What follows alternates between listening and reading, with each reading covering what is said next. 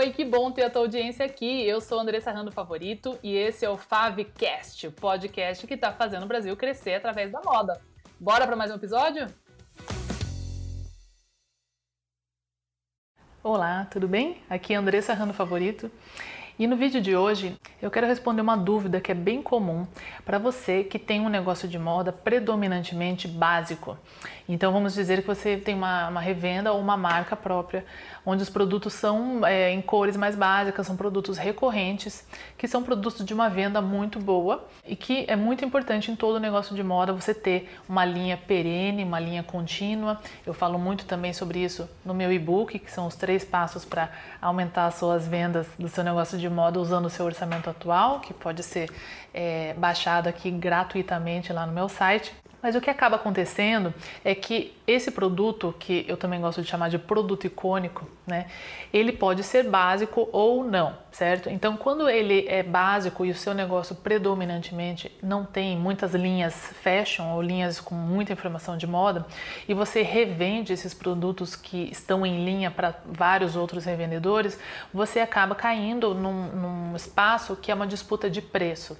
Então, vou dar um exemplo. Vamos dizer que você trabalha com meias, cuecas, por exemplo, que é um produto tradicionalmente mais básico. Então, a gente está falando aí de meias brancas, meias pretas, que você vai, talvez vai trabalhar com várias marcas e cuecas, idem. Então, você vai ter lá, nesse exemplo, ah, sei lá, a Zorba, a Mesh, é, a Trifio e por aí vai.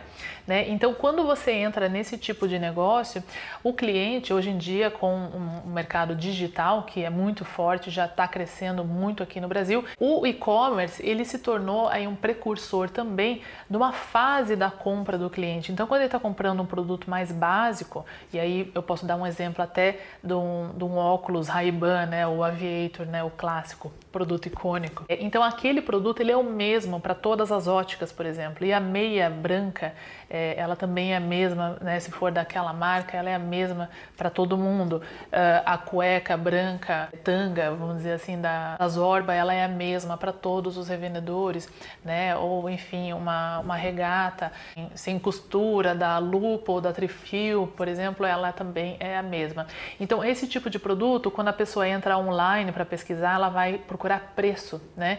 Então, é o mesmo produto, independente de onde eu compre, não me importa o serviço que eu estou que eu estou recebendo, eu só quero aquele produto, quero uma reposição daquele produto que eu já conheço, eu não preciso de uma loja que me presta um serviço tão fascinante, porque é um produto recorrente, feijão com arroz, é, que eu estou comprando. E você, como revendedor, você por mais que você tenha ali o seu markup do atacado para o varejo, você vai ter concorrentes que vão sacrificar um pouco a margem para roubar a sua venda e ele rouba a sua venda, porque é o tipo de produto que, como eu estava dizendo, a pessoa não tem é, uma, uma lealdade tão grande aonde que ela compra, ela está buscando mais preço realmente. Então, o que, que eu recomendo nesse tipo de situação? Bom, primeiro, você realmente só trabalhar com um produto que ele é praticamente uma commodity como essa, você tem esse risco sim e você vai ter que achar uma forma de se diferenciar para o seu cliente. Então, seja com uma loja onde você tem uma oferta de produtos aí mais interessantes e você vai ter que estudar dentro dos clientes que estão entrando lá que tipo de produto é, fashion ou com informação de moda novo, né, um, um tipo de produto que, que não vai estar sempre em estoque, que ele é diferenciado. Qual que é esse produto que o seu cliente pode estar buscando lá?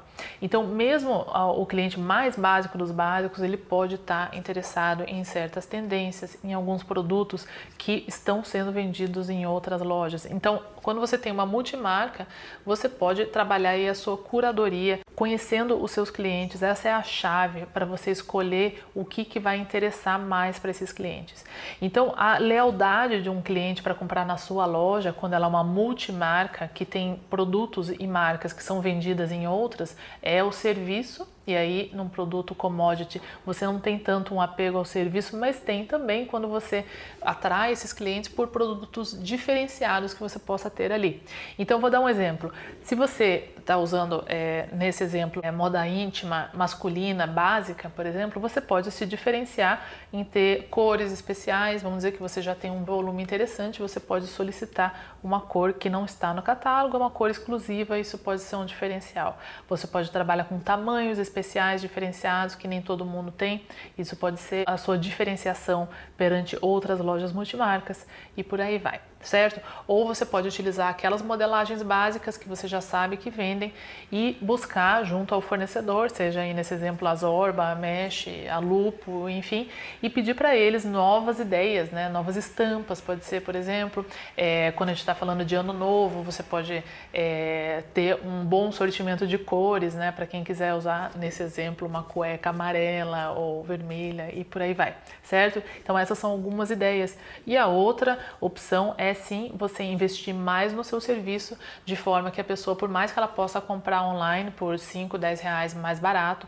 ou em algum outro lugar não tão confortável, ela escolha ir na sua loja porque ela sabe que lá vai ter disponibilidade. Então aí vem a competência da gestão do seu estoque. Só ter um produto commodity é, no seu catálogo não é suficiente. Você tem que ter disponibilidade. Então a pessoa que tem um, um tamanho, ela sabe que se ela for lá, ela vai encontrar. E se ela for na sua loja e ela, mesmo que ela goste daquele produto básico, ela esteja disposta a comprar e você nunca tem o tamanho que ela usa ou a cor que ela gosta, ela não vai mais voltar lá. E se você sempre tem, ela vai voltar lá, por mais que ela possa comprar online.